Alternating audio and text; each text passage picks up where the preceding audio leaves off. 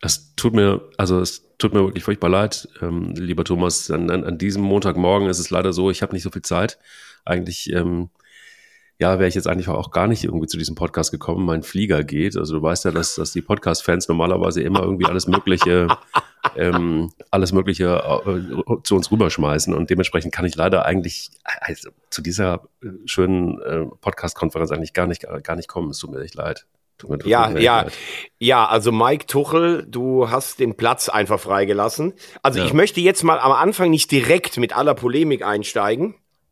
Ja. Äh, durch die Spielverzögerung war das alles sehr eng getaktet. Die Bayern wollten unbedingt noch zurück mit zwei Privatfliegern ja, ja. nach München. Also er war jetzt nicht als schlechter Verlierer, ich sag nichts, sondern äh, die Polizei hat geraten, so Natürlich. schnell wie möglich wegzufahren. Nein, das ist, das gehört auch zur Wahrheit dazu. Allerdings muss ich sagen, darf man sich dann schon die Frage stellen, in so einer prekären Situation, dass das Spiel länger unterbrochen ist in den heutigen Zeiten, ähm, das ist jetzt auch nicht völlig verwunderlich. Dann muss man mhm. vielleicht auch anders planen oder muss sagen, die Mannschaft fliegt schon zurück und der Trainer eventuell später. Es ist eigentlich eine Sache des Respekts dem Gegner gegenüber und auch der Presse, die ja übrigens das ganze Geld bezahlt. Das wird ja immer wieder vergessen, ähm, bei einer Pressekonferenz aufzutreten. Ja, das ist äh, genau der Punkt. Da gibt es eine lächerliche Strafe. Ich weiß gar nicht, wie hoch die ist am Ende des Tages. Aber man muss halt schon sagen, wenn man irgendwie glaubt, dass nur fünf Minuten Tennisbälle fliegen, so dass man trotzdem noch den Flieger kriegt, dann äh, braucht man vor allen Dingen eins, nämlich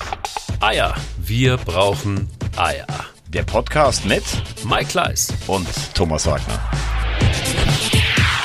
So, wir sind eigentlich mittendrin in Häme, Spott und Schande, aber irgendwo auch zu Recht, oder? Also ich meine, bei einem Expected Goal äh, Score von 3,4, glaube ich, andere Quellen sagen 3,6, da darf man sich dann nicht beschweren, wenn man halt einfach, äh, ja, bei, bei einem VfL Bochum, der drei schießt und man selber nur zwei, dann hat man halt den Score irgendwie äh, leicht verpasst. Aber was war denn das bitte für ein Spiel? Und was war denn bitte das für ein Auftritt des FC Bayern München? Und was war das für ein Auftritt am Ende des Tages von Josua Kimmich und Scholt Löw? Und was ist denn eigentlich passiert an diesem Sonntag? Ordne es doch einmal kurz für uns ein. Ja, eigentlich, wenn du mir nicht vorher gesagt hättest, dass wir nur knapp 50 Minuten haben, würde man heute, könnte man sicher drei Stunden einen Podcast machen, der zweieinhalb Stunden sich nur mit den Bayern befasst. Also mhm. erstes Mal möchte ich mal den VfL Bochum loben. Äh, ich finde das überragend, was die für einen Job machen. Also mit dem Aufstieg, mit äh, drei Jahren Bundesliga, mit Thomas Letsch, der immer noch so ein bisschen unterm Radar surft, was die eine Heimstärke haben, wie die sich auch von Last-Minute-Ausgleich ähm, jetzt paar Mal geschehen, nicht vom Weg abbringen lassen. Also ganz herzliche Grüße an die Kastropper Straße und Glückwunsch zu einem weiteren Jahr Bundesliga. Das ist aller, aller Ehren wert und einfach top. Ja, dann kommen wir zu den Bayern und dürfen erstmal feststellen, dass es im modernen Fußball sehr schnell geht, wenn du merkst, dass der, dass der Gegner angeschlagen ist. Und Bochum hat ja gestern nicht gespielt vor Angst erstarrt. Nee, die Bayern sind verwundbar und da stürzen sich alle drauf. Alonso hat äh, Tuchel ausgecoacht taktisch im letzte Woche. Ein biederes Serie A-Team wie Lazio Rom reicht, um die Bayern zu schlagen. Und ein äh, eher unterklassiges oder, oder Mittelklasse-Minus-Team wie der VfL Bochum äh, frisst die Bayern gestern auf mit 3-2. Das lässt tief blicken. Natürlich hätten die Bayern dieses Spiel gestern auch gewinnen können und du hättest nicht von einem unverdienten Sieg sprechen können. Aber die Probleme sind so tief, so vielschichtig, dass man irgendwie gar nicht weiß, wo man anfangen soll. Und ähm, ich denke, wir haben das letzte Woche schon besprochen. Es gibt niemanden, mit dem Thomas Tuchel sich auf sportlicher Ebene austauschen kann, außer Christoph Freund, der aber, glaube ich, im Moment selber gar nicht weiß, wohin geht seine Reise, wenn Max Eberl da ist. Mhm. Eine Mannschaft, die nur noch in Fragmenten mit der Mannschaft was zu tun hat, die man, wenn man sich die Mannschaft anguckt, denkt man, da spielen ja acht Weltklasse oder internationale Spieler. Ähm, und ein Trainer, der mit der Abrissbirne alles kleinholzt, aber selber auch keine, keine Ansätze hat, dass es besser wird. Das ist eine toxische Mischung an der Säbener Straße. Und acht Punkte Rückstand, da muss man sagen, ich zitiere einen großen deutschen Podcaster, Leverkusen ist eigentlich fast durch. Oder? Ja, gute Zusammenfassung. Also bei Leverkusen weiß ich nicht so richtig. Also so richtig souverän war es gegen Heidenheim nicht, ähm, fand ich zumindest. Aber es äh, gehören wahrscheinlich dann auch Spiele dazu, die du dreckig gewinnst. Davon haben sie jetzt auch ein paar geschafft. Auch Teil der Wahrheit. Aber ähm, ich glaube jetzt wirklich mit acht Punkten sollte nichts schief gehen. Kann ich mir zumindest nicht vorstellen. Also dazu gehört natürlich auch, dass der FC Bayern München genau in der Verfassung ist, die du gerade skizziert hast. Und das ist schlimm. Also ich äh, kann mich nicht dran erinnern, einen FC Bayern München mal so unsouverän gesehen zu haben über einen langen Zeitraum, über äh, eine Mannschaft, die dann doch recht äh, zerfleddert ist. Dann kommt dazu, dass es ja augenscheinlich auch so ist, dass es in der Kabine nicht so richtig stimmt. Ähm, ich habe den Eindruck, dass ein Harry Kane nach wie vor recht isoliert ist, dass er noch nicht homogen in die Mannschaft eingearbeitet ist. Ähm, äh, das sind so mehrere Faktoren, die dazu führen, dass ich jetzt wirklich wieder sagen würde, ja, Leverkusen ist durch. Tut auch mal ganz gut, dass, dass Leverkusen durch ist. Für den FC Bayern München tut es nicht gut, weil ich kann mir schon vorstellen, dass natürlich schon äh, oben am Tegernsee da jemand runterguckt und sagt so, verdammte Scheiße, was machen wir denn jetzt? Also, da, da, wen sollen wir denn jetzt noch holen? Hansi Flick zurückzuholen? Diese Diskussion ist, glaube ich, aber auch irgendwie albern. Äh, könnte man auch nicht wirklich zu raten, also weder dem Bayern noch dem Hansi Flick äh, Löw kommt dann irgendwie plötzlich in die Verlosung-Krude rein, dann taucht plötzlich aus dem Einfachraum ein Konter auf, dann spekuliert man auch sogar ähm, über, ach, ich weiß nicht, wer da alles noch mit der Verlosung drin ist. Also Mourinho war in der Verlosung, aber die Frage, aber die Frage ist ja, wenn ich, entschuldige, wenn ich da reingrätschen darf, ähm, was brauchst du denn jetzt? Brauchst du jemanden wie Jupp Heinkes, äh, der, der, der, der Gottvater, der die Spieler streichelt, oder Hansi Flick, der sie in einer ganz besonderen Situation zu sechs Titeln, äh, mit dem nächsten Jahr sogar zu sieben geführt hat? Oder brauchst du einen Fußballlehrer, der jetzt so die Leitplanken für die nächsten Jahre gibt?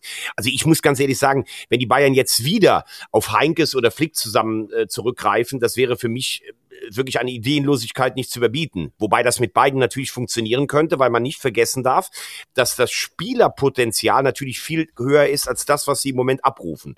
Genau. Sie wollten jemand, der diese, seit dem Champions League Triumph 2020 ist die Entwicklung ja rückläufig. Und die Bayern wollten jemand haben. Man braucht auch jetzt, finde ich nicht, dass jetzt alle heulen, ah, Nagelsmann hätte man nicht entlassen dürfen. Da hat er zwar äh, gegen Paris ist er weitergekommen, aber in der Liga war das auch wenig überzeugend. Und zu glauben, dass jemand wie Bayern ohne Mittelstürmer spielen kann, fand ich schon sehr verwegen. Jetzt hat man aber Thomas Tuchel eingestellt, der das alles beheben sollte. Und Thomas Tuchel mit seiner offenen, wenig diplomatischen Art hat auch Spieler im Team beschädigt. Das muss er sich schon auch auf die eigene Fahne heften. Und wir machen das ja immer gern, dass wir von hinten nach vorn durchgehen. Manuel Neuer, äh, strahlt der im Moment Sicherheit aus? Für mich nicht. Nein, strahlt er nicht. Also, was da alles erzählt wurde, wie, wie toll der schon wieder in Form wäre, das ist natürlich ein sehr guter Torhüter, aber er ist im Moment auch nicht der, der hinten dir die Dinger rettet. Innenverteidigung, mein lieber Herr Gesangfeind, da haben wir schon die erste, die erste Riesenbaustelle. Also Kim kommt vom Asien Cup zurück, muss sich wieder akklimatisieren, ist auch nicht so stark wie er Neapel gespielt hat, ist aber bei Tuchel Innenverteidiger Nummer eins. Dyer kommt, ist ein Organisator, hat aber bei Tottenham kaum gespielt. De Licht ist ein Spieler, der Führungsqualitäten hat, ist Tuchel aber im Spielaufbau zu schwach, steht deshalb in der Hierarchie eher auf Platz vier in der Innenverteidigung, obwohl teuer eingekauft und als Führungsfigur ausgedeutet. Erinnere dich an Hernandez, der da war für 80 Millionen.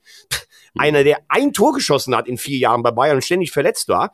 Das Geld wird einfach nur so rausgeknallt. Völlig ideenloses Scouting. Und dann haben wir noch mein Lieblingsthema, Upamecano da muss man jetzt wirklich sagen, der hat allein in seiner Zeit bei Bayern, glaube ich, zwölf oder dreizehn Mal die Note fünf oder schlechter beim Kicker bekommen.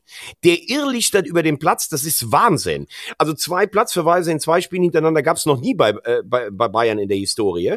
Und auch wenn ähm, sein früherer Berater immer gesagt hat, er ist der beste Innenverteidiger Europas. Ja, an einem Tag, wo der konzentriert ist, siehe französische Nationalmannschaft WM, kann der auf höchstem Niveau spielen. Aber für mich ist ein Innenverteidiger dieser Güteklasse angeblich einer, der in der Saison nur zwei schlechte Spiele hat. Der hat in der Saison aber mindestens sieben oder acht nicht schlechte. Das ist boden- und bewusstlos, wie der teilweise dann agiert. So, dann hast du im Mittelfeld mit Kimmich, Kimmich und Goretzka zwei, die eigentlich führen sollen, die aber Thomas Tuchel auch abgebaut hat. Dann rufen alle nach Müller. Wenn Müller spielt, ist das auch nicht mehr der Müller, den wir kennen. Kane bekommt keinen Ball. Sané übertrifft sich an Lustlosigkeit. So, so hast du ein Sammelsurium, wo dann noch das Spielglück nicht für dich läuft.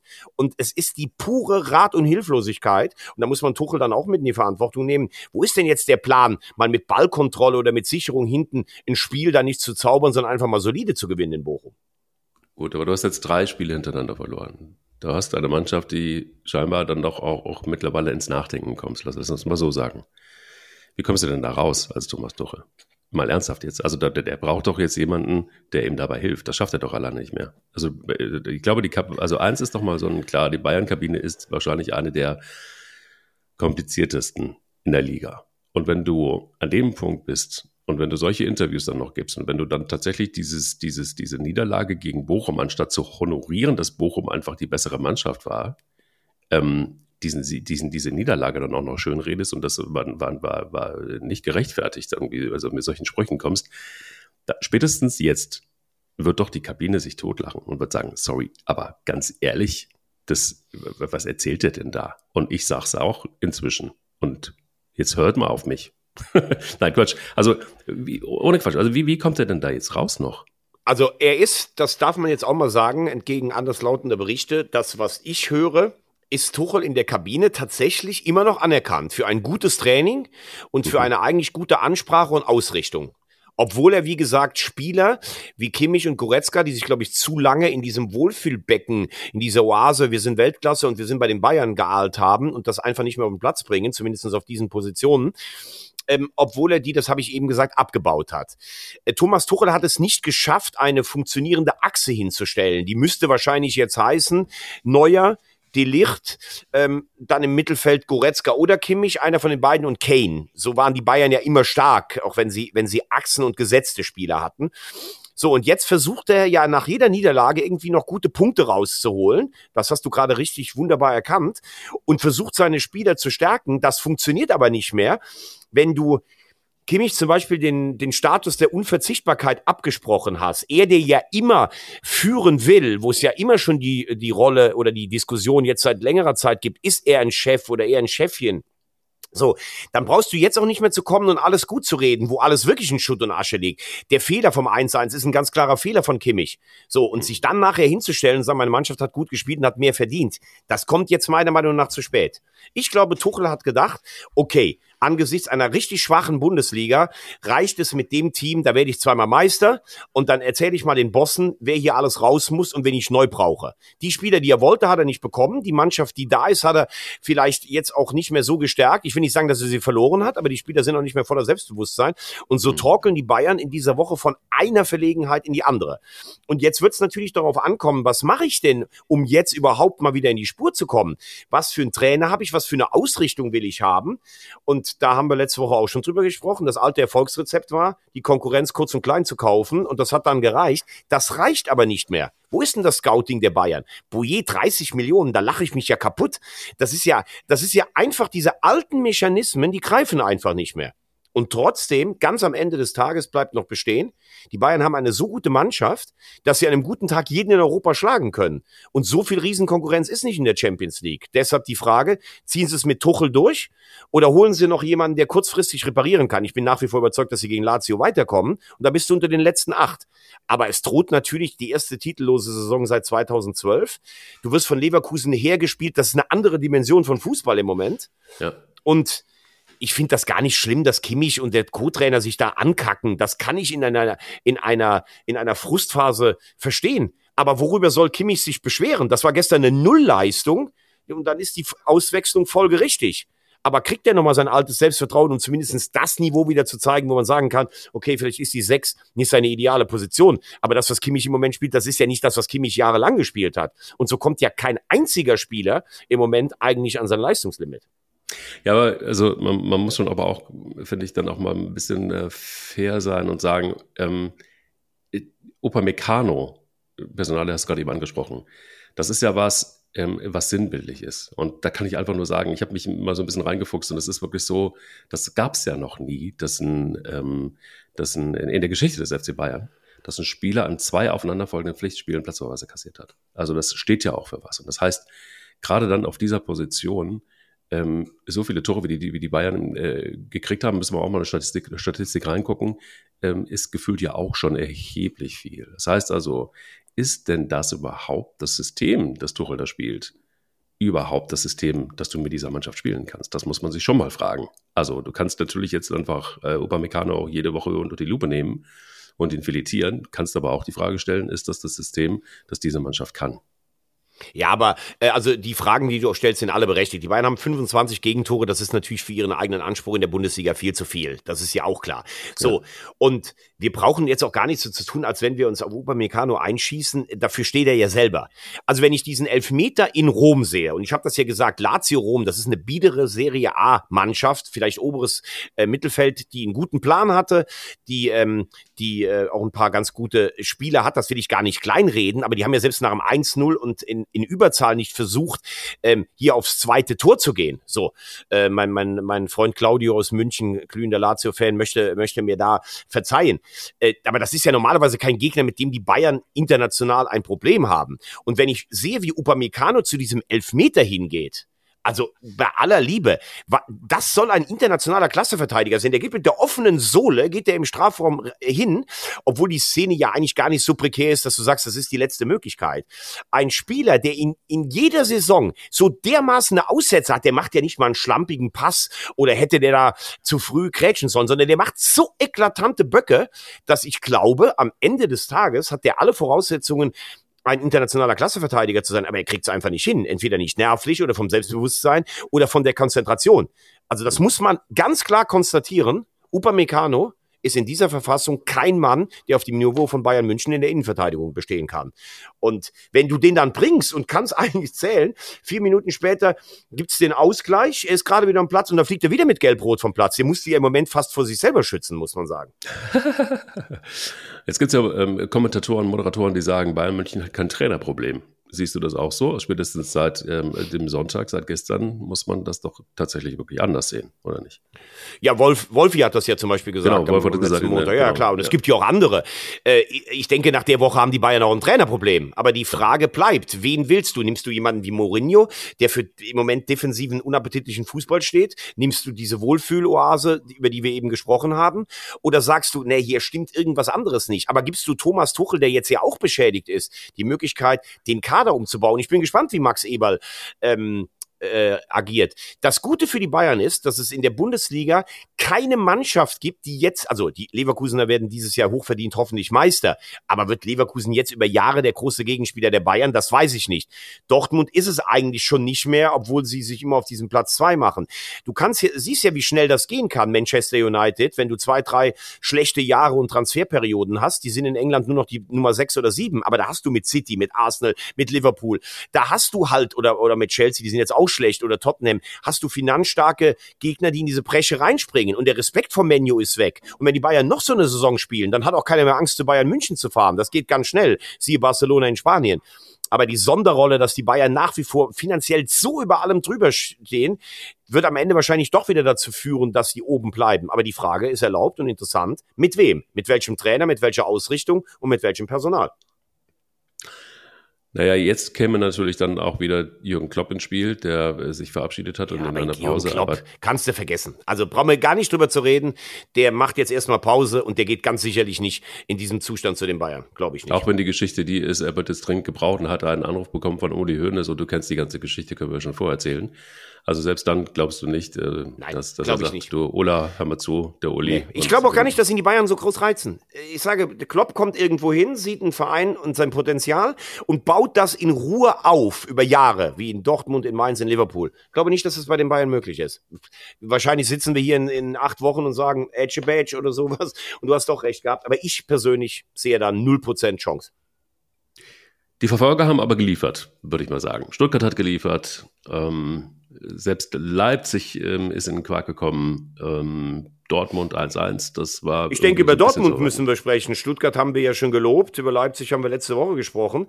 Äh, wenn ich von Sebastian Kehl höre, dass er mit diesem Arroganzanfall der Mannschaft nichts anfangen kann, dann frage ich mich wirklich, wo kommt ein Arroganzanfall her?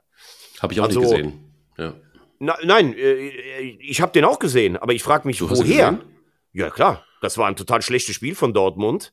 Und sie haben, ja, so äh, Spitze Hacke 1, 2, 3. Naja, wir führen ja hier und sowas. Das war doch kein gutes Spiel von Borussia Dortmund.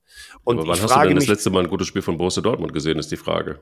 Also ja, gegen Freiburg zum Beispiel letzte Woche, das war schon gut. Das finde ich schon. Mhm. Und ich fand die letztjährige Rückserie auch gut. Aber sie sind kein Meister geworden. Und sie spielen eigentlich keine gute Saison, mit Ausnahme international.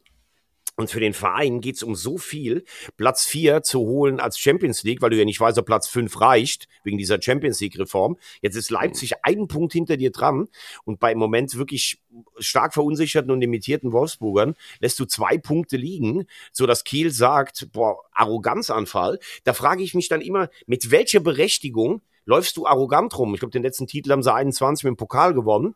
Ähm, also da darf man auch die Mentalitätsfrage stellen. Und ich habe das Gefühl, dass die Dortmunder Spieler alle irgendwie über Jahre einfach so ein bisschen verhätschelt wurden. Haben wir auch schon drüber gesprochen, bei allen Verdiensten von Aki Watzke. Ja, wir sind der zweite Leuchtturm neben den Bayern. Wir ähm, sind die, die international fliegen. Okay, also ich richte euch hier so eine Wohlfühloase ein. Ihr könnt die Bayern zwar nicht einholen, aber wir werden immer Zweiter und das reicht. Nee, das reicht eben nicht. Und da muss jetzt, glaube ich, mal richtig durchgefegt werden. Entweder von Sebastian Kehl, der dann endlich das machen darf, was er will. Er wollte Alvarez holen. Das ist an Watzke und Terzic äh, gescheitert. Oder, wie man hier hört, sie beschäftigen sich auch mit Markus Krösche. Geht der in Frankfurt weg? Oder gibt es eine ganz neue Aufstellung? Also so kann es in Dortmund meiner Meinung nach nicht weitergehen. Ja gut, aber dann geht es doch eigentlich nur über das Geld wieder. Ne? Also das heißt, du musst massiv investieren, wirklich massiv investieren. Ähm, bei Leverkusen hat das gemacht, bei, bei München tut das äh, sowieso. Also das heißt, äh, du musst dann letztendlich den Kader derart aufpumpen und aufwerten und musst einkaufen. Und die Frage ist, hat Borussia Dortmund das Geld dazu? Anders wird es wieder, also so einfach ist es ja dann am Ende des Tages im Fußball. Ähm, mit der Mannschaft, so wie sie jetzt ist, ist Platz 4 realistisch, aber ähm, auch realistisch, irgendwie auf 5 oder 6 rumzudümpeln am Ende der Saison. Das also sechs glaube ich nicht. Die ersten fünf, glaube ich, bleiben dabei. Aber Stuttgart gewinnt selbst schlechte Spiele wie in Darmstadt. Stuttgart ja. war nicht gut und hat glücklich gewonnen, aber sie gewinnen es halt. Ja. So, die sind fünf Punkte vor Dortmund und Leipzig ist nur einen Punkt hinter dir. So, das ist die prekäre Situation. Und äh, finanziell, ich denke schon, dass sie sich einen Umbruch oder äh, einen moderaten Umbruch leisten können. Aber ohne Champions League wird es in Dortmund kritisch. Und sie haben auch nicht mehr die Ausnahmespieler, die sie hatten. Holland, Bellingham, Sancho. Sancho Exakt. ist zurück, aber ne, du weißt, was ich meine. Exakt. So, und jetzt brauchst du Kreativität. Und jetzt brauchst du jemanden, der auch Ideen hat. Ist es Terzic noch? der zwar dreimal die Mannschaft wieder in die Spur gebracht hat. Ist es Kehl, was passiert jetzt? Spannend in Dortmund, aber für mich nicht ganz erklärbar, warum du so schleifen lässt, nachdem du bei völlig verunsicherten Wolfsburgern 1-0 führst.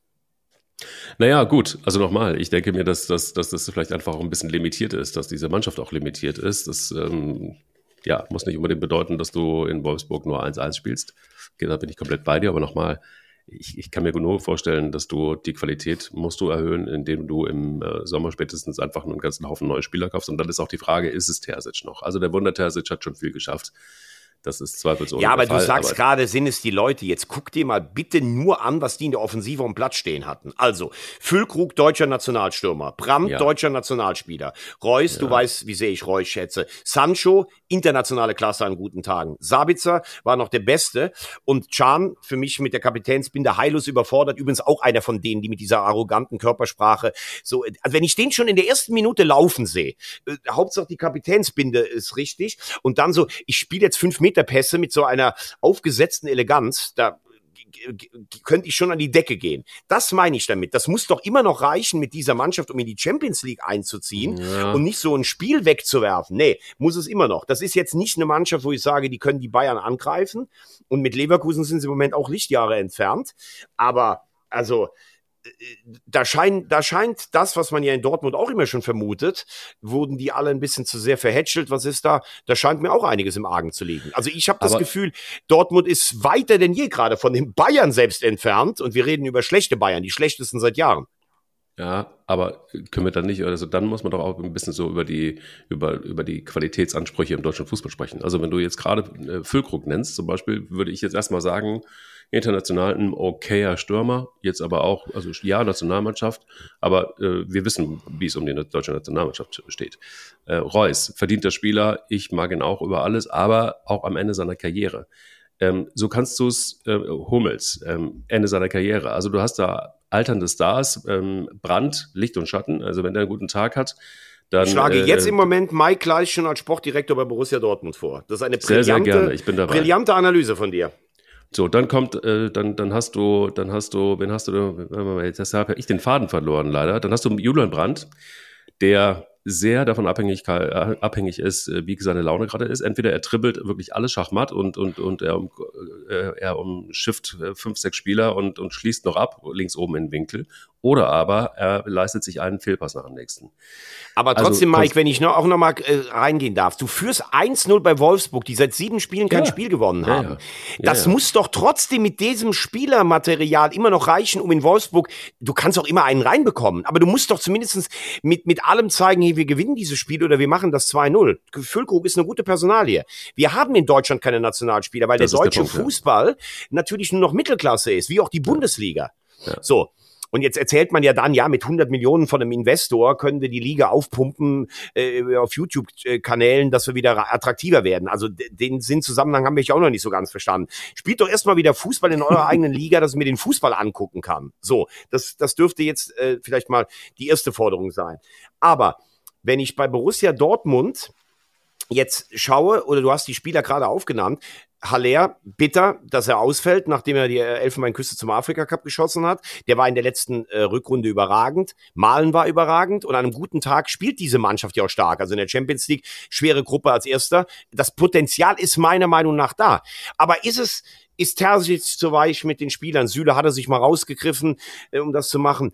Hat Terzic vielleicht selbst auch zu wenig Druck, weil er unter dem Schutzmantel von Aki Watzke steht? Der wohnt zwar nicht am Tegernsee, sondern am Phoenixsee wahrscheinlich und leuchtet auch dann von oben runter. Was hm. stimmt da nicht? Aber diese junge, bissige, hungrige, freche Dortmunder Attitüde, auch den Bayern mal in die Suppe zu spucken, die ist nicht da. Und die haben immer gesagt, wenn die Bayern mal schwächeln, müssen wir da sein. Ja, da ist aber Leverkusen, sondern im Moment nicht Borussia Dortmund. Das ist leider die bittere Bestandsaufnahme. Ja, das ist Stuttgart vor allen Dingen. Also, ja, ne? Stuttgart, wie gesagt, haben wir ja, haben wir ja letzte Woche ausführlich auch besprochen. Stuttgart äh, spielt, gewinnt selbst schlechte Spiele. Ich glaube nicht, dass Stuttgart noch aus den ersten, ähm, aus den ersten vier rausfällt. Ich glaube, dass es ein Duell zwischen Dortmund und Leipzig wird. Ja, ich sag ja gerade, also es wird sowieso schon schwer, ähm, äh, mit den VfB Stuttgart überhaupt noch zu überholen, als Borussia Dortmund. Das ist das äh, in der, in der Verfassung. Also selbst Für mich nur noch ein Zweikampf zwischen Dortmund und Leipzig. Bumm. Okay. So, jetzt lass uns aber mal, nachdem wir eine halbe Stunde hier schon im Krisenmodus waren, mal über was Positives reden, über Werder.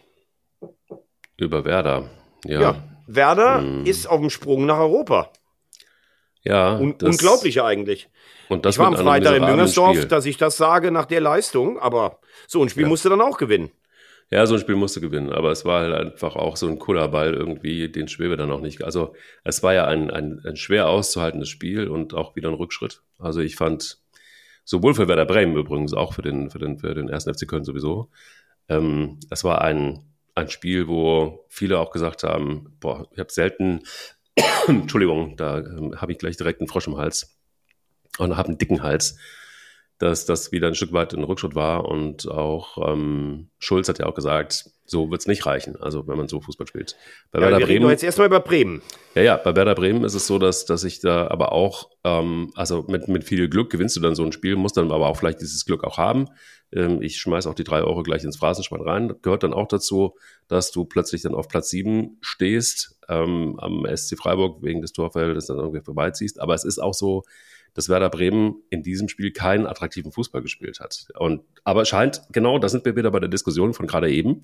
Deutscher Fußball, Qualität, wie sieht das Ganze aus? Naja, also bei so einem Spiel. Naja, also bei dem Spiel, das Spiel war, das Spiel war schlecht. Punkt. Also es ich habe mich auch schlecht, ziemlich ja. gelangweilt im Stadion. Äh, aber da jetzt die Qualitätsdiskussion des deutschen Fußballs an einem Spiel Köln gegen, äh, gegen Bremen festzumachen, da weigere ich mich dann auch. Ich glaube, wenn du Luton gegen Wolverhampton guckst, das ist jetzt auch nicht immer so, dass du vom, vom, äh, mit, mit der Sahne vom Sitz runtergerissen wirst.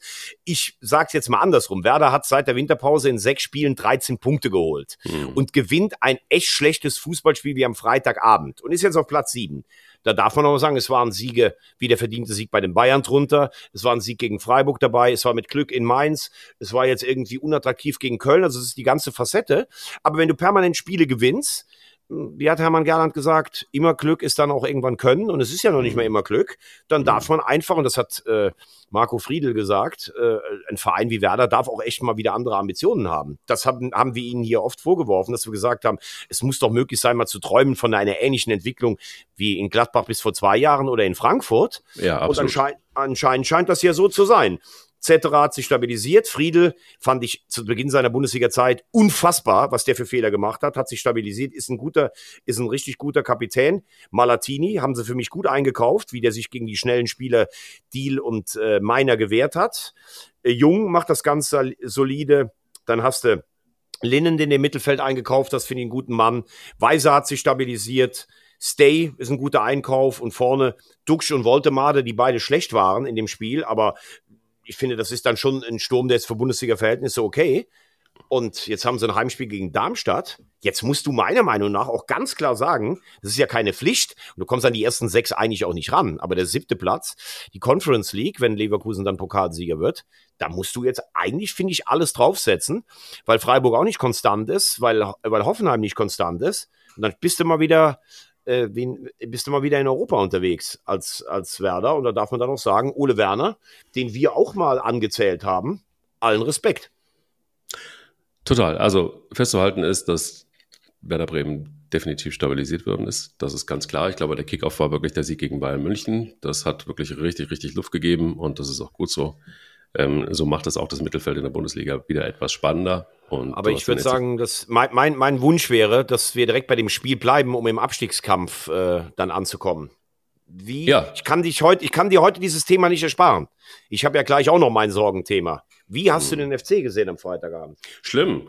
Also es ist tatsächlich wirklich so, dass ich gedacht habe, so okay, ähm, das war jetzt irgendwie alles stabil. Ähm, es war hinten auf die Null. Es war eine gute, eine gute Moral in der Truppe und so weiter. Und jetzt hast du bei diesem Spiel wieder gesehen, ähm, Werder Bremen hat das auch gut gemacht, also wollen wir, wollen wir da wirklich einfach auch fair bleiben. Ähm, es ist aber auch. Nee, Moment, wir haben doch gerade gesagt, es war ein schlechtes Spiel. Also Werder Bremen hat das ja jetzt Nein, auch nicht so gut gemacht. Werder Bremen hat es gut gemacht in diesem Spiel, um den ersten FC Köln nicht zum Spielen kommen zu lassen. Das ist mein okay. Punkt. Und ich glaube einfach auch, dass, dass, ähm, dass man einfach jetzt wieder mal gesehen hat, da, da ist kein Sturm vorne. Also bis dahin ist es noch einigermaßen okay, aber die wenigen Chancen, die du hast, die machst du dann eben einfach auch nicht, weil du niemanden hast, der sie machen kann. Und das ist einfach, das wird ein Problem werden. Und wenn, wenn, wenn wir da nicht, äh, jetzt, jetzt bin ich tatsächlich wirklich an einem Punkt, wo ich mir Darby Selke wieder zurücksehne, was eigentlich schon auch ein bisschen lächerlich ist. Ähm, äh, weil ich denke mir, da braucht es einfach jetzt, um die Liga zu halten, vielleicht dann doch nochmal den einen oder anderen, der vorne einfach mal knipst.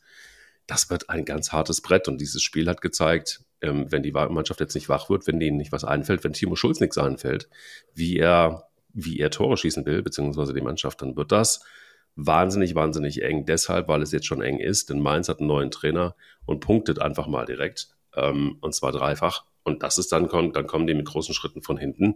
Und jetzt hast du plötzlich eine absurde Situation, weil Borussia Mönchengladbach gegen Leipzig verloren hat. Die stehen jetzt da, wo Union Berlin eigentlich vorher stand. Union Berlin hat gewonnen, die machen jetzt ihren Job. Und ähm, äh, Augsburg macht seinen Job nicht, Borussia Mönchengladbach schon gar nicht. Da, da verstehe ich auch ehrlicherweise nicht, dass man da nicht langsam handelt, weil das wird äh, Vogelbild. Also die Gemengenlage hinten, Darmstadt klammer ich mal, klammer ich mal aus, ich glaube, das wird nichts mehr. Aber die, der Relegationsplatz oder Platz 15, das wird, glaube ich, eine Schlacht, die haben wir in Deutschland so in der Geschichte der Bundesliga noch selten gehabt. Aber ja, vielleicht braucht es das dann auch. Ja, also du sagst gerade, Werder hat's gut gemacht, um den FC wegzuhalten. Das würde ich verneinen. Du musstest eigentlich gar nicht viel machen, um den FC wegzuhalten, weil das ist das ganz große Problem, wie viel Aufwand der FC äh, überhaupt ähm, ja, betreiben muss, um zu einer Halbchance zu kommen. Das ist ja Wahnsinn. Also die ackern, die arbeiten, die rennen aber dann hast du so ein Schüsschen. Und äh, ich glaube, dass das für den FC am Freitagabend eine ganz, ganz bittere und ganz, ganz entscheidende Niederlage war. Weil ich habe mhm. eben schon zum Technikchef gesagt, ähm, du hast gegen Frankfurt zu Hause gewonnen. Das hat so viel befreit. Und wenn du jetzt gegen Bremen gewonnen hättest, 1-0, dann hättest du sagen können, zwei Heimsiege gegen stärker eingeschätzte Gegner mit dem Publikum, mit einer stabilen Defensive, das kann so jetzt eine Basis sein, um Siege aufzubauen. Ich glaube, dann hättest du sogar über Platz 15 auch nochmal nachdenken dürfen. Und Werder war ja wirklich nicht gut am Freitagabend. So. Mhm. Und du versuchst alles und du hast unter Schulz die Defensive stabilisiert. Das hat ja auch dazu geführt, dass du wenig Gegentore hast, schon sechs Punkte geholt, aber du schießt einfach keine Tore. Das Thema hast du gerade angesprochen. Der Sturm des ersten FC Köln ist nicht Bundesliga-tauglich. Das muss man ganz klar auch Keller und Baumgart ankreiden, wenn du wenig Geld hast. Aber das ist zu wenig. Dazu kommt noch Verletzungspech. Du hast ähm, mit Selke und Waldschmidt und Uth fehlen die drei, wo du dir mit Fantasie dann noch Bundesliga-Tauglichkeit vorstellen kannst, auch im Zusammenspiel und nach vorn. Keins ist seit Wochen völlig außer Form. Lubicic Stimmt. kommt nicht an die Form ran, die er vor seiner Verletzung hatte. Thielmann ist, was ist der, 1,76 als Stürmer. Kannst du mal eine Kontertaktik normal auswärts fahren, aber zu Hause ist das natürlich relativ wenig. Und ähm, du hast es richtig gesagt, jetzt ist erstmal die Heimserie weg, die angedachte. Euphorie kann dann auch keine auf. Jetzt kommt Mainz von hinten, da werden wir gleich noch drüber sprechen. Also, wenn ich auf, auf Gladbach kommen wir auch noch. Das ist für mich die einzige Mannschaft, die von oben noch runter reinrutschen könnte. Dann haben wir immer von einem Dreikampf um den Relegationsplatz gesprochen. Da muss ich sagen, sind jetzt die Karten seit Freitag echt auf Mainzer Seite. Und ich meine, Timo Schulz kann sich ja auch keine Spieler schnitzen. Aber das ist nach vorne einfach erschreckend wenig. Das muss man festhalten. Und mhm. äh, ich finde trotzdem, dass der FC eigentlich mindestens auf Augenhöhe war. Ja, da kriegst du halt Schwäbe, eigentlich der, eine, der äh, eigentlich eine tolle Saison spielt oder insgesamt ja ein großer Rückhalt ist, macht dann auch mal einen Fehler. Und der reicht dann. Bei dir rutscht das Ding übers Friedel von der Linie, kratzt der Ball nicht drüber. Also für den FC mit dieser Sturmausbeute kannst du normalerweise die Liga nicht halten. Ja, also ich hoffe, dass die genannten, die du gerade aufgezählt hast, ähm, dass sie dann doch irgendwann wieder zurückkommen, relativ, ähm, relativ bald und dass sie noch helfen können. Naja gut, also Uth äh, hat schon wieder einen Rückschlag gehabt. Selke rechnet man Mitte März oder nach der Länderspielpause mit. Waldschmidt wahrscheinlich auch nicht. Also bis dahin hast du ja noch drei Spiele oder, oder sogar vier Spiele. Und das Programm des FC in den nächsten Wochen heißt, glaube ich, in Stuttgart gegen Leverkusen, in Gladbach gegen Leipzig oder so. Also ja, ja. Da, das, das, ist, ist äh, da, ja. da, da kann der Geistbock schon mal rot anlaufen vor Angst. Definitiv, wobei Borussia Mönchengladbach jetzt auch nicht in der Form des Lebens ist. Ähm, das hat man über Union Berlin vor kurzem aber auch gesagt. Also das heißt, man, man sieht ja, und Augsburg hatte man jetzt irgendwie nicht unbedingt äh, auf dem Zettel, dass sie nochmal unten rein rutschen können. Jetzt sind sie mit Tendenz nach unten, aber auf der 14 mit 23 Punkten ist sau eng da hinten. Nee, ich also, finde, das ist überhaupt nicht, das ist überhaupt nicht eng. Finde ich null. Nee. Also, naja, nee. eng, ich sag jetzt mal von, von Platz 12 bis, bis, bis äh, 15 ähm, ist auf jeden Fall eine Gemenge. Ja, aber, aber, du, aber du musst dir das mal angucken. Also Heidenheim ist für mich schon durch. Ich glaube auch, dass dieses Jahr 30 oder 31 Punkte fast zum Klassenerhalt reichen. 40 hast du ja noch nie gebraucht. Bochum gestern mit dem Sieg. Wolfsburg hast du gesehen, intakt gegen Dortmund, auch zu gut dafür. Union, sagt man immer, das ist kein attraktiver Fußball, aber die haben jetzt innerhalb von Wochen, haben die auf den FC acht Punkte äh, gut gemacht. Auch nicht mehr. Augsburg spielt unter Torup eigentlich einen ordentlichen Fußball. Ja, die verlieren auch mal, sind aber auch sieben Punkte ähm, und sind für auf dem direkten Abstiegsplatz sogar schon acht. Also da ist für mich gar keine Spannung mehr drin. Die einzige Mannschaft, wie gesagt, die nach unten reinrutschen kann, weil ich mir nicht sicher bin, ob sie die, ob, ob alle so kapiert haben, was da gerade läuft, ist Gladbach. Die spielen jetzt zu Hause gegen Bochum und in drei Wochen zu Hause gegen den FC. Wenn sie in diesen beiden Heimspielen nicht mindestens vier Punkte holen, dann glaube ich, wird es Borussia Mönchengladbach auch nochmal richtig schwer, weil ich das Gefühl habe, ja, du sagst, wir haben einen riesen Umbruch. Haben sie auch. Sie haben mit Sioane, finde ich, einen ganz guten äh, Trainer. Sie haben zu Hause gegen Hoffenheim und gegen Stuttgart gewonnen. Immer mal wieder sind Ansätze da. Dann spielen sie wieder bodenlos schlecht wie zu Hause gegen Darmstadt, verlieren 0-2 in Leipzig. Und alle sagen immer, ja, braucht Zeit, braucht Umbruch. Dann hast du ein, ein Präsidium, das seit Jahren da ist und in sich selber geschlossen ist. Dann hast du Hans Meyer, das ist für mich dann mehr jetzt, ist das jetzt wirklich noch im aktuellen Profifußball jemand, der Entscheidungen trifft? Du hast Rainer Bonhoff, den ich super schätze, aber wo ist jetzt mal was Neues? Innovation. Roland Wirkus kommt aus einem eigenen Verein, ähm, äh, hat ist aber auch jemand, der in der Öffentlichkeit zum Beispiel gar, gar keine Stellung nimmt. Wo ist das Gesicht von Borussia Mönchengladbach? Nils Schmatke, der eigentlich so ein bisschen reinwachsen sollte, der gibt jetzt die ganzen Interviews. Ich habe eben mit meinem Freund Toni telefoniert, der sich auch ganz große Sorgen macht. Ähm, dann ist die Frage auf dem Platz, was ist mit der Mannschaft? Wer geht da vorein? Omlin ist ein Torwart, der kommt neu aus Frankreich, spielt ganz gut für knapp 10 Millionen. Der wird direkt zum Kapitän befördert, obwohl er eine schwere Schulterverletzung hat. Dann hast du die Alten wie Hermann und Janschke, die keine Rolle mehr spielen. Christ Christoph Kramer kriegt einen Vertrag nochmal zu selben äh, Konditionen. Der steht jeden Montag ähm, bei der Baller League äh, da, da würde ich mir als Verein auch mal überlegt, ist das jetzt so richtig, dass der in der angespannten Situation ein paar andere Sachen macht? Kann ja jeder handhaben, wie er möchte. Aber für mich sieht das so aus. Also wenn du zum Beispiel gegen den FC in drei Wochen verlierst, dann sind die mindestens auf drei Punkte an dir dran. Dann wird gesagt, ja, im Pokal haben wir aber die Chance, über Saarbrücken und Lautern zum Pokalfinale zu kommen. So eine Wohlfühloase. Und dass das eigentlich, wenn du auf die Punkte guckst, knallharter Abstiegskampf ist, da habe ich nicht das Gefühl, dass das alle so kapiert haben. Muss man auch mal ganz klar festhalten. Boah, Krasse Analyse, ähm, aber sehr gut. Und ich äh, stelle mir dann schon die Frage, will, wird Gladbach dann nochmal reagieren? Also müssten sie vielleicht irgendwann auch nochmal über den Trainer nachdenken? Glaube ich nicht. Also ich glaube, dass der Trainer, also ich finde nicht, dass der Trainer viel falsch macht.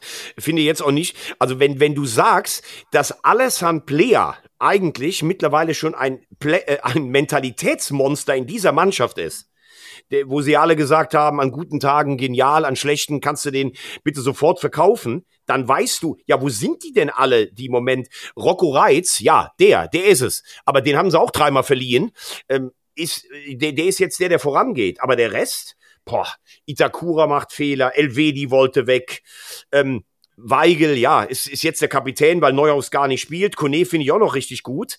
Aber also da ist Potenzial da. Da kann man sich auch mit Fantasie was, äh, was vorstellen. Aber wo sind die Jungs, die jetzt sagen, hey Jungs, wir sind im Abstiegskampf? Also das ist eine hochprekäre Situation, finde ich. So, jetzt haben wir alles Gut. abgebaut. Jetzt können wir über Mainz jetzt, noch was Gutes sagen. Neben Werder wenigstens ein gutes Thema noch. Absolut, und sie haben gut, also sie haben jetzt erstmal das auf die, auf die Straße gebracht, was in ihnen steckt, und das hat äh, irgendwie Bo Svensson scheinbar wirklich irgendwie, ähm, also äh, wie Bo Henriksen, Bo Svensson war der. Bo Henriksen ähm, geschafft innerhalb von, von, von, von wahnsinnig guter Zeit. Es ist tatsächlich dann wirklich wieder dieser Trainereffekt, der dann irgendwie so ein paar Sachen noch, noch mal gelöst hat. Sieht ja so aus. Äh, Finde ich auf jeden Fall. Also ich ähm, habe den Namen schon mal gehört und weiß, dass der beim FC Zürich richtig gute Arbeit geleistet hat. Aber ich habe den jetzt mal so die Woche beobachtet, hat mir gut gefallen. Aber der kommt einfach hin und sagt so, ich bin noch nie in meinem Leben abgestiegen, setzt sich da einfach hin. Ich meine, auch sein Style an der Linie, wie der da mitgefiebert hat und mitgearbeitet hat. Es war einfach, also einer, der total nur von außen betrachtet eine positive Energie da reinbringt. Mhm. Und Mainz hat solche Spiele gegen Bremen auch verloren, wo sie sich gegenseitig den Ball gegen den Arsch schießen und dann fällt er dem Bremer von, von, von Fuß. Jetzt verschießen sie einen Elfmeter, wo du normal dann denkst, oh, da kriegst du hinten noch einen rein. Augsburg hat ja jetzt auch häufig schon in der letzten Minute nochmal ausgeglichen. Aber sie gewinnen dann dieses Spiel und das kannst du dann auch oft nicht erklären. Sievert, dem du fachlich wahrscheinlich nichts vorwerfen kannst, der aber eine sehr defensive Ausstrahlung hatte und dann dieser extrovertierte Typ an der Linie, der jetzt auch nach dem Spiel direkt sagt, wir haben aber noch nichts gewonnen. Aber wenn du das jetzt vergleichst, dieses Spiel von Mainz mit dem vom FC, dann musst du sagen, okay, mein Spiel zwar jetzt in Leverkusen, das wird schwer genug, aber insgesamt glaube ich, dass die Mannschaft auch mit Crew da vorne, mit Ajorg und so, die das ja auch alle schon mal gezeigt haben, natürlich eine andere Qualität haben als die anderen Mannschaften unten im Keller. Und wenn dann Henriksen die alle anzündet, dann glaube ich, dass Mainz im Moment der Favorit für den Relegationsplatz ist und bei eben beschriebener Konstellation vielleicht sogar Gladbach nochmal mit verwickeln kann. Bin ich äh, komplett bei dir und ich ähm, ähm, finde auch, sie haben zum richtigen Zeitpunkt gehandelt. Ähm, Hendrickson ist tatsächlich das Energiebündel an der Linie. Vielleicht ist es das, was sie brauchen. Lass uns in die zweite Liga gucken. Ja, ähm, zweite Liga, sehr gut. Da, äh, da habe ich ja jetzt auch, da fängst du ja schon an zu husten. Ja, fangen wir erstmal an. St. Pauli sieben Punkte vor, glücklicher Sieg gegen Braunschweig. So gewinnst du deine Spiele. Die sind fast durch, das muss man sagen. Und ich muss jetzt ehrlich sagen, ich bin ich sitze fast apathisch und fassungslos da. Was bitte macht Jonas Bolt in Sachen Nachfolge von Tim Walter? Also ich verstehe es nicht. Vielleicht kannst du Gute mich erstmal abholen. Ja, ähm, also ich glaube, man hat sich von Tim Walter getrennt, ohne eine wirkliche Alternative zu haben. Das ist das Schlimme. Ja, aber also das, kann ja, das kann ja nicht wahr sein. Ist so. Also ich kann das ja nicht im Winter sein, sagen, so. ja, aber du kannst ja nicht im Winter sagen, pass auf, Tim, wir wollen, dass du die Mannschaft stabilisiert. Der kriegt die Hütte voll in vier Spielen danach und dann sagst du plötzlich, okay, das war's jetzt doch nicht und du hast keine Alternative. Also das gibt's nicht. Pass auf, du kannst über alles reden. Du kannst reden, Steffen Baumgart ist jemand, der HSV-Fan ist, der die Leute sicher mitholt. Alle warten in Hamburg auf den. Du kannst aber auch kritisch anmerken, der hat im letzten halben Jahr in Köln auch nicht gut gearbeitet und ist ja. auch ähnlich auf ein System festgelegt wie Tim Walter. Lass ich alles gelten. Du kannst sagen, so einer Mannschaft Friedhelm Funkel davor zu setzen, die, der ja normal einen ganz anderen pragmatischen Ansatz hat, möchte ich nicht. Kannst aber auch sagen, hey, der hat so viel erlebt, der hat ein breites Kreuz für die Presse, der kriegt in den 13 Spielen die Abwehr stabilisiert. Gibst du dem das Ding? Du kannst zu Bo Svensson, kannst du Kontakt aufnehmen, vielleicht sagt er auch, ne, zweite Liga tue ich mir nicht an. Du kannst auch über Enrico Maaßen nachdenken. Äh, ich würde es persönlich nicht machen, aber der hat in der Bundesliga trainiert und einmal die Klasse in Augsburg gehalten. Jetzt schwirrt ja der Name Kwasniok rum, der ja aber aus einem Vertrag in Paderborn rausgekauft werden müsste, den ich übrigens für einen guten Trainer halte. All das ist ja zulässig. Und du kannst dir wegen mir auch noch eine Woche Zeit lassen und sagen, wir sind übrigens mit dem Trainer noch nicht so weit, weil Kwasniok müsstest du aus dem Vertrag rausholen. Aber sich hinzusetzen und zu sagen, dass unter dem größten Trainertalent Merlin Polzin alles anderer wird, vielleicht haben sie wirklich gehofft, es ist der Zauberer Merlin, der wahrscheinlich ein riesen Trainertalent ist, der auch in der Ansprache ein total netter Typ ist, aber der das alles mit Tim Walter ja auch mitgetragen hat, dieses Ding. Und dann ist die Aufstellung, da ist keine einzige Änderung drin. Er behält sogar den Torwartwechsel von Walter bei, den ich sportlich nachvollziehen kann, wo du aber sagen kannst, Heuer Fernandes ist wenigstens ein Führungsspieler von hinten für das Ganze. Und du spielst so schlecht in Rostock, also du führst 1-0 und holst einen total harmlosen Gegner zurück ins Spiel und kannst eigentlich fünf Dinger bekommen. Da frage ich mich wirklich, was haben die sich dabei gedacht oder was hat sich Jonas Bolt gedacht? Was ist mit unserem Aufsichtsrat los? Kontrolliert den auch irgendeiner? Sag mal, Jonas, was ist denn jetzt mit dir? Ich meine, nächste Woche spielt Kiel gegen, gegen St. Pauli. Du hast die beiden Heimspiele gegen Elversberg. Das wird schwer genug. Ich sag's hier nochmal ganz klar. Und gegen Osnabrück. Mit sechs Punkten aus den beiden Heimspielen bist du total bei der Musik. Wirfst du jetzt im sechsten Jahr wieder die Aufstiegschance weg? Also ich krieg ja, krieg ja Puls, Blutdruck und Herzrasen, wenn ich daran denke. Das ist ja nicht mehr normal. Wirklich nicht. Ja, aber ich habe ja, wir haben doch des Öfteren, und ich glaube, dass da ist sich die Fußballwelt auch nicht einig unbedingt, aber viele diskutieren darüber oder haben darüber diskutiert, dass wenn Walter geht, dann muss eigentlich Jonas Bolt auch gehen so lange, wie er an den Trainer festgehalten hat, dann hat dieses gesamte Konzept einfach nicht gestimmt.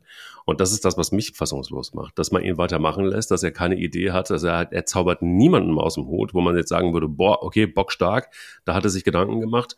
Das ist jetzt eine Alternative, wo man jetzt sagen kann, alles klar, jetzt packen wir es nochmal an und retten uns dann wirklich endlich mal rüber in die erste Bundesliga.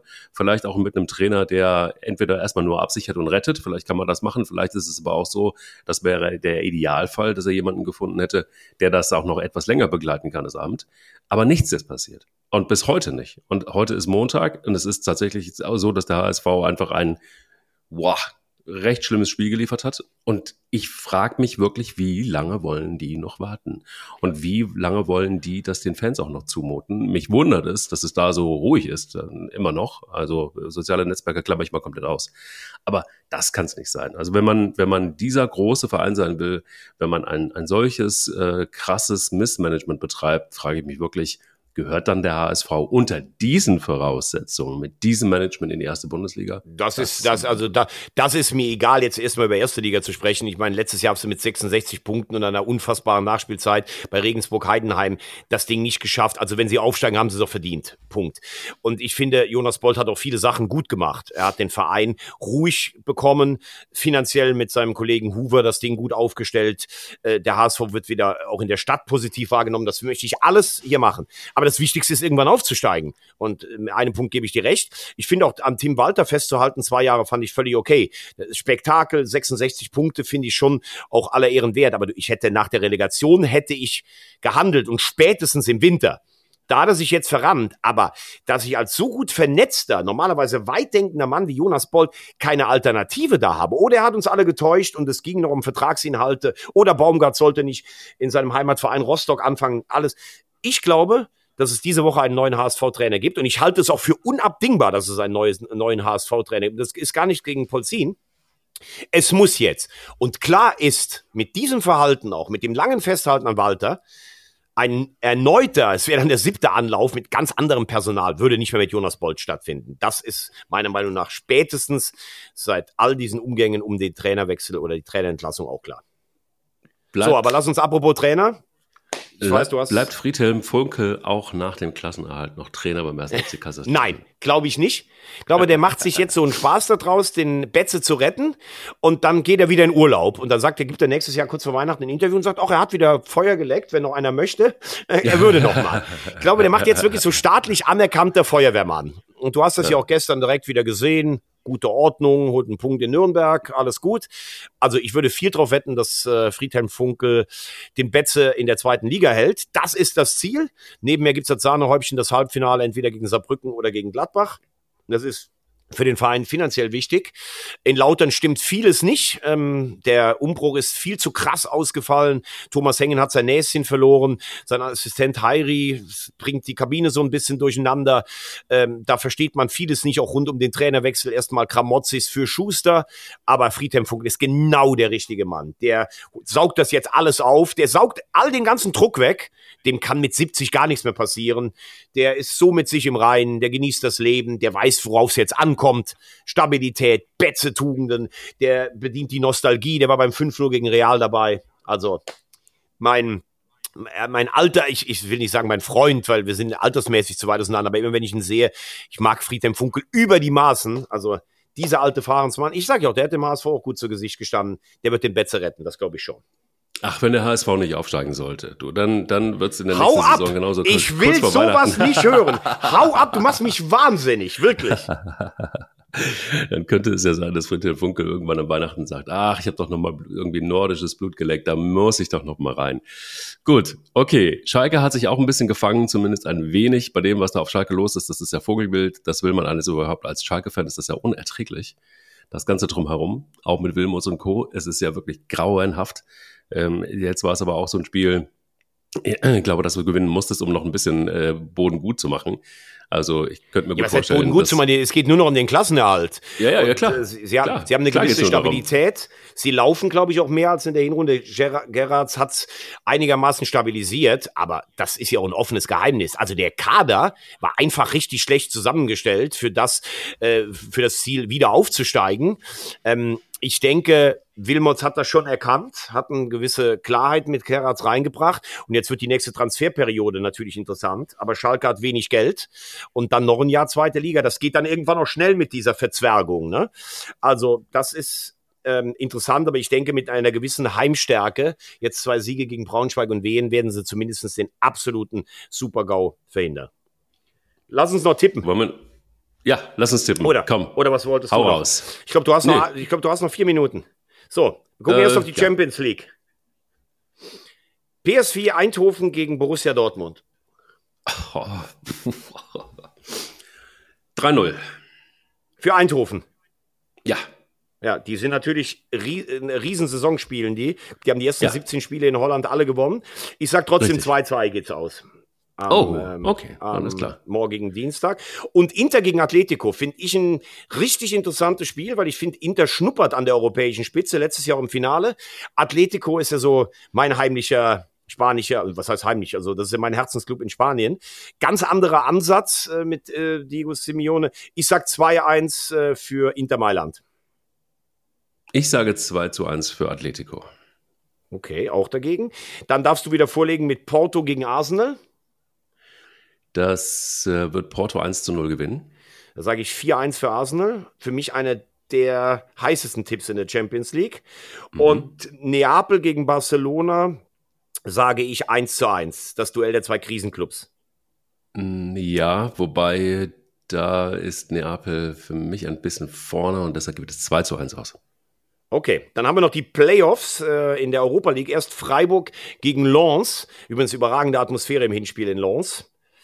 Ähm, da beginnst du. Ah, boah, das ist äh, recht schwierig. Ich glaube, dass Lens äh, 1 zu 0 gewinnt. Ich sage Freiburg 4-2 im Elfmeterschießen. Okay. Und die Conference League haben wir auch noch. Eintracht Frankfurt gegen San Chiloa. Ich glaube, da steht viel auf dem, äh, auf dem Tablett, weil wenn die Eintracht, also mit dem Anspruch, auch mit dem Kader, musst du die Zwischenrunde der ähm, Conference League überstehen, obwohl San Chiloa als Tabellenführer von Belgien mit äh, dem deutschen Trainer Plessin sicherlich das unangenehmste Los ist. Und ich war ja am Donnerstag für RTL da, also was da los war auch im Stadion, obwohl die ein Ausweichstadion haben, ist echt eine gute Mannschaft. Ich glaube, das wird ein ganz, ganz hartes Stück Arbeit.